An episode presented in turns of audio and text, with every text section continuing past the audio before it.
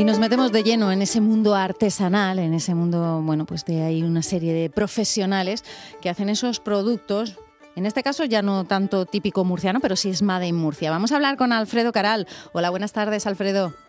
Hola, Marta Morenillas, ¿cómo estás? Muy bien, muy bien. Está, y además encantada de tenerte, ya que el, martes pasado no pudo ser por la lotería, pues encantadas de tenerte hoy aquí. Vamos a hablar de esos kimonos japoneses, ¿verdad? Pero hechos aquí en Murcia. Cuéntanos, ¿cómo son? Exacto. De todas maneras, yo como soy muy soñador y me siento creativo y, lo quiero demostrar en, los tejidos, en las telas, para mí eh, Murcia la región de Murcia, que tiene esa costa que si vas andando despacio, despacio o deprisa, deprisa, llegas hasta Japón, porque es, es, todo lo que es la salida del sol, es la luz, es la armonía y luego es la lucha.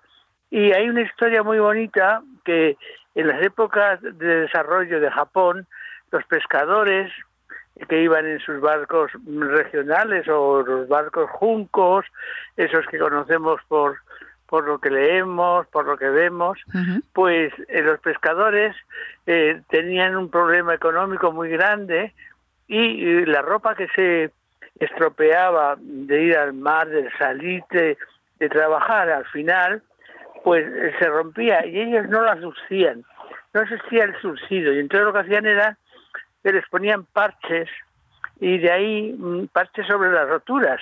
Y de ahí fue poco a poco saliendo la, la fueron evolucionando se hicieron más ricos su cultura todo eso maravilloso.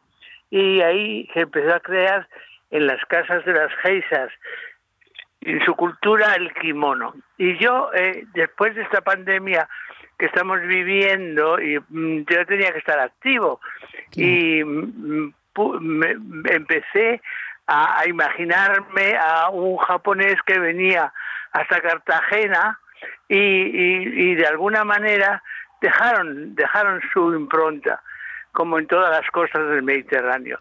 Y mm, lo que he hecho ha sido manipular telas, quitarles color, ponerles color, darle decoración y crear ese kimono que es tan cómodo para estar en casa, para mm, eh, estar bien, estar favorecido sin tener que llevar, que yo no estoy en contra de nada, y menos de, lo que esté bien elegido, pero estar en contra un poco del chándal, ese ah. chándal que está tan mm, tan utilizado quizás por su comodidad, por su abrigo y porque nos vamos decorando, pues eh, dar la opción a la mujer y al hombre que eh, respira el Mediterráneo, ¿verdad? El ir vestidos con fantasía y con ropa que cuando nos pongamos delante de una pantalla estemos trabajando telemáticamente sea fácil que no que no haya que salir corriendo que te lo pones y además ah, he creado esa línea de comfort home eh, estar bien en casa pues con mis pañuelos pintados o con las mismas telas para ponértelo bien o en la cabeza para si te, si te has levantado con el pelo o si no te ha dado tiempo, si tienes un pelo muy encrespado, eh, eh, pues te lo pones y haces una fantasía o una bufanda. Es decir, que mm, al estar en casa, pues los hábitos se han cambiado y se piensa, se veía mucho todo, se escucha la radio, que me encanta, onda regional, y todo eso lo presento en e, esa, e, e, esa teoría y esa, esa historia de, de utilizar el tejido para estar bellos o bellas y bellos, pues mm, tenerlo en los, eh, en los centros de artesanía de la región de Murcia. Y precisamente el mes de enero, o sea, este mes eh, que viene ya, eh, pues vamos a poner una exposición junto con cristal y algo que va unido a lo que es la tierra, vamos a poner mm, estos kimonos. Pero Alfredo, eh, bueno, la idea es buenísima porque precisamente ahora se había puesto muy de moda, ¿no? Lo del chándal, ya que hemos pasado tanto tiempo en casa y tenemos que pasar más tiempo. Esa Rosalía, esa Rosalía nos lo ha vendido muy Sí, sí, también ella lo puso de moda antes. Pero bueno, que eh, hay que dar otra alternativa y ese kimono me parece una alternativa, sobre todo para eso que nos decías, ¿no? Para esas videollamadas, ese teletrabajo que tenemos que estar presentables y, es, bueno, pues es eh, elegante. Y normalmente suelen estar hechos con unas telas como se ¿no? Sí, efectivamente. Eh, mi línea va unida a los tejidos nobles ecológicos y, impera la seda, impera la viscosa, impera el lino, el algodón y el rayón. Siempre tienen que ser cosas que nos acaricien el cuerpo, porque eh, ponerte algo que pique, pues no, porque ya ya ya no salen picaduras por, por sí mismo, pero hay que ponerse tejidos que nos acaricien.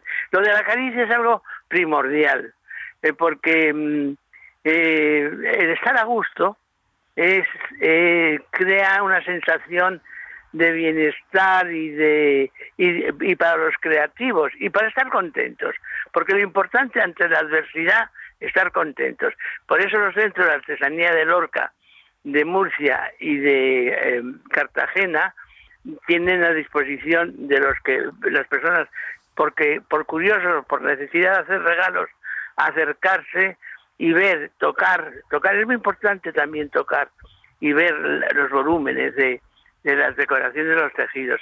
Y, gracias al equipo que tiene eh, los centros de la región de Murcia de artesanía eh, explican muy bien y, y, y, y dan la teoría porque en todo esto hay una leyenda y las leyendas suelen ser bonitas y además tienen que acabar bien y dar gusto, tienen que dar placer. Claro que sí, qué bonito.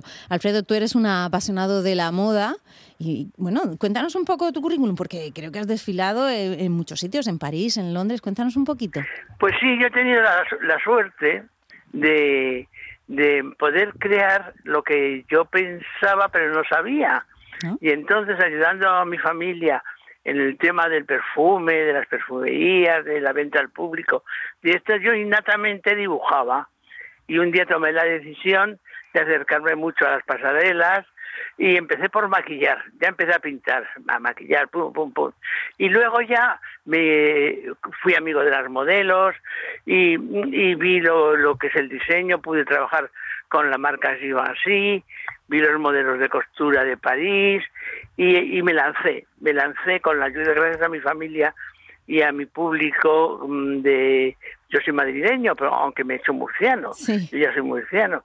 Y, y, y, bueno pues en esa trayectoria en los 70 hice mi primer desfile y tuve la gran suerte de poder desfilar en México en Washington en, en Nueva York en, Madrid, pues, las pasarelas Cibeles, eh, se llamaban así, como también la moda del sol, y ser amigos de la manitis. Y un día, como yo tengo mucha suerte, mira, estoy hablando contigo, fíjate lo suertudo que soy. yo más, yo más de tenerte aquí hoy. ¿Qué va? Y, y, entonces, pues hice mi primera colección, me gustó mucho, seguí, seguí, seguí adelante, hice los uniformes de Iberia, eh, que fue una, un trabajo muy bonito porque era para 20.000 eh, eh, personas que trabajaban en Iberia en todos los rangos del trabajo.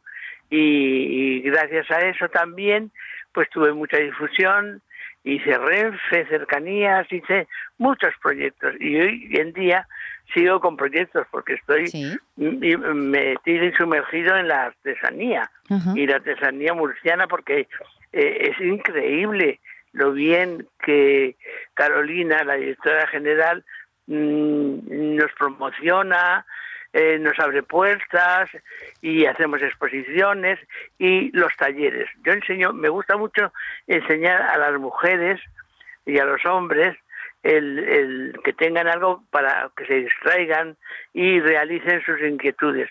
Acabo de terminar eh, para mujeres empoderadas y no sabes lo bonito que ha sido porque eh, todo el, desarrollo de ese taller al final hay un coloquio de los que de los que hacemos el taller y es muy emocionante porque todos tenemos dentro una parte artística o que no nos llega o que no o que la, o que no la vemos pero si nos incitan y nos enseñan, somos capaces, sí, está claro que sí. Somos capaces de todo. Qué bonito, Alfredo, qué bonito. Y además el, que vivas esa pasión ¿no? de ese mundo artesanal y, y, además que nos lo traigas aquí cada, cada semana y nos presentes, bueno, pues esos artesanos vamos, de la región de vamos, vamos presentando diferentes productos, Marta.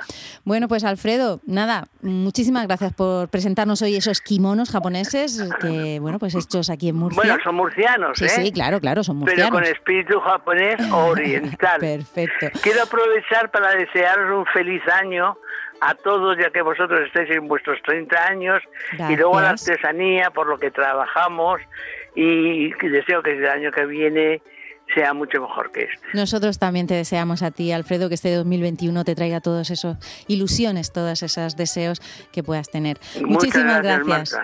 A ti, a vosotros, a todos. Muchas gracias. Un, un beso. saludo. Feliz año nuevo. Adiós.